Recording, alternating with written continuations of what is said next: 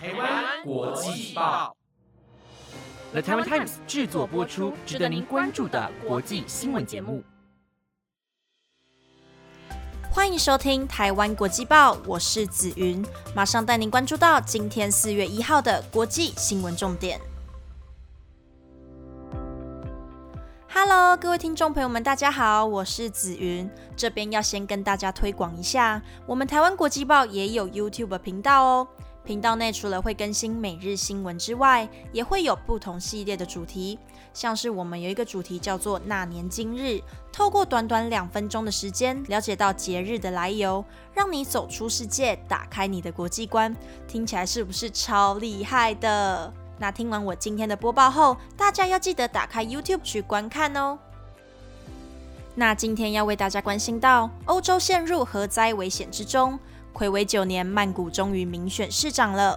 泰国疫情创下新高，足球选手贝克汉家中遭偷窃，却做出了令人敬佩的行动。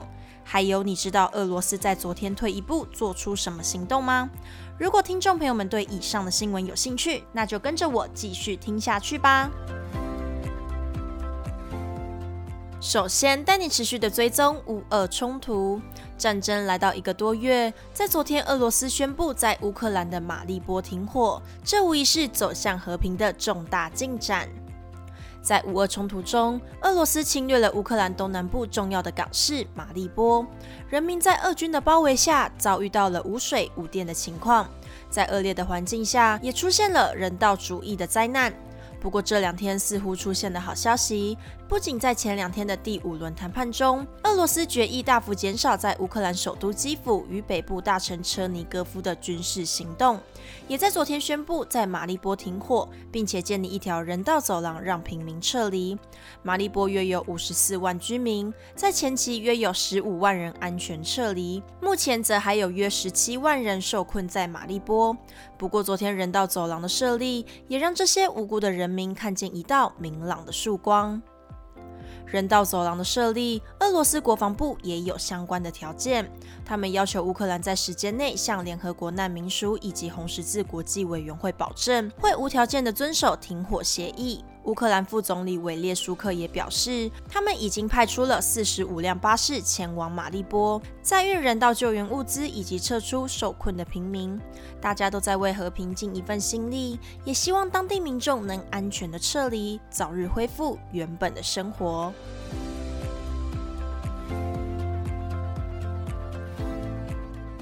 接下来，同样带您关注到乌俄冲突。上一则新闻我有提到，俄罗斯在基辅减少了军事行动。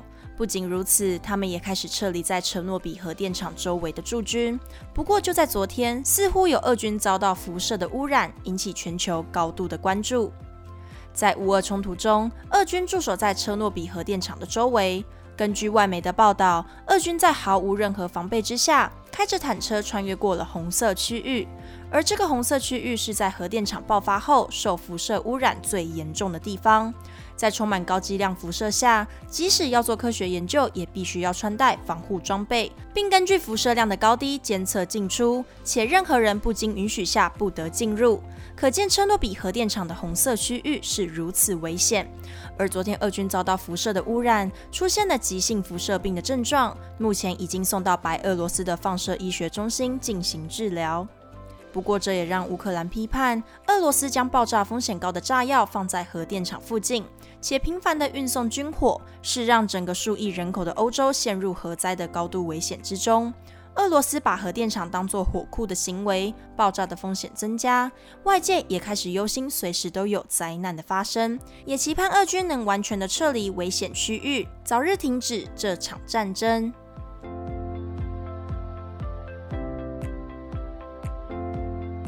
第三则新闻带您关心到泰国消息，在台湾选举是一件常有的事，不过就在泰国曼谷，长达九年没有举行市长的选举，就在昨天再次开放，引起国内人民的关注。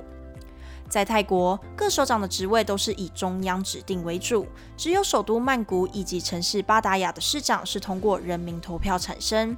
不过，在二零一四年政变后的泰国，以军政府执政。在二零一六年时，曼谷市长苏坤邦因为涉嫌挪用公款而遭免职。当时军政府以指定人选的方式去填补曼谷市长的职缺。而在二零一九年，军政府时期的总理帕拉育成为了民选总理。当时各界也期盼能赶快举行曼谷市长的选举。经过了各项的批准与审查之后，终于在昨天开放了有意愿的人登记参选。这也是隔了九年之后，曼谷恢复了民选市长的机制。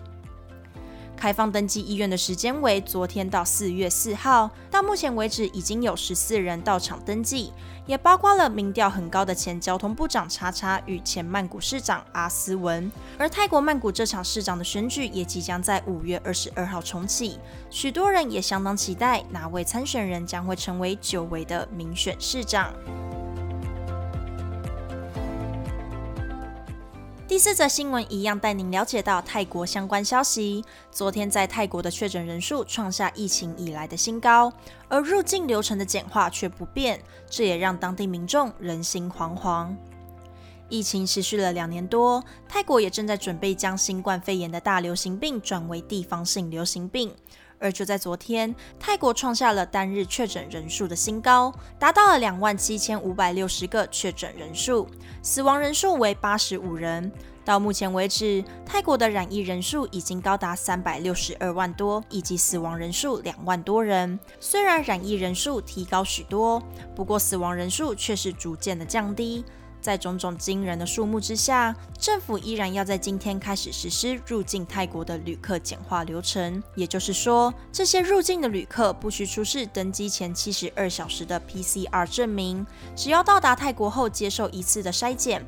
完整接种疫苗的旅客，只要检测为阴性之下，就可以自由的活动，并且在第五天接受 ATK 快筛检测；而没有接种疫苗的旅客，则是要进行五天的隔离，并且在第四或第五天时接受 PCR 的筛检。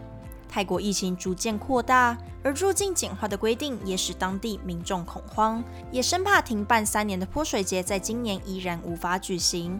泰国疫情仍处在危险的状态，政府也呼吁人民还是要做好防疫措施，一起耐心等待没有病毒的那一天。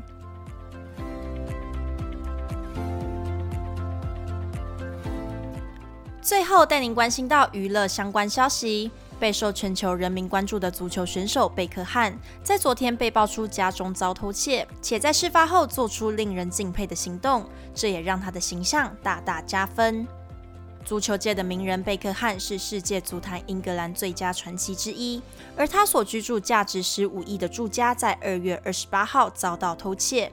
令人惊恐的是，当时贝克汉的老婆与小孩都在家中的一楼，在不知情的情况下，家中的财物、电子产品、配饰等等的物件全都被偷取。而这起窃盗案也是贝克汉儿子在晚上回到家中后，发现地板有碎玻璃，才使贝克汉夫妇发现。不过当时小偷早就逃之夭夭。伦敦警方也正在调查中，不过目前尚未有任何人被逮捕。贝克汉家中的物品被偷取，粗估损失了台币四万多元。根据警方的说法，当天的窃盗案不止一起，且在附近至少还有两个相关案件，不排除是同个人或集团所做出的。尽管贝克汉夫妇受到惊吓，他们还是持续的关注国际相关新闻。在三月十号捐出三千七百六十万台币给乌克兰难民。贝克汉夫妇的爱心使人民对他更加敬佩，也心疼他们遭遇到如此悲剧的事情。以上是今天的台湾国际报，本节目内容由 The Taiwan Times 制作播出，感谢你今晚的收听。今天是四月的第一天，也是愚人节。刚好我昨天在网络上有看到一则新闻，标题写五大星座开不起玩笑的排名，大家可以听听看哦。他写第五名是摩羯座，第四名是巨蟹，第三名是处女，第二名是金牛，然后第一名是天蝎座。大家有没有今天开玩笑开到这些人身上？不然后果可能不堪设想哦。反正星座就是参考用的吧，像我是天蝎座，我也没有开不起玩笑啊，对吧？我要替天蝎座平反一下。好啦，那最后祝大家愚人节快乐！接下来的年假大家也要小心出游哦。我是紫云，我们下周三再见喽，拜拜。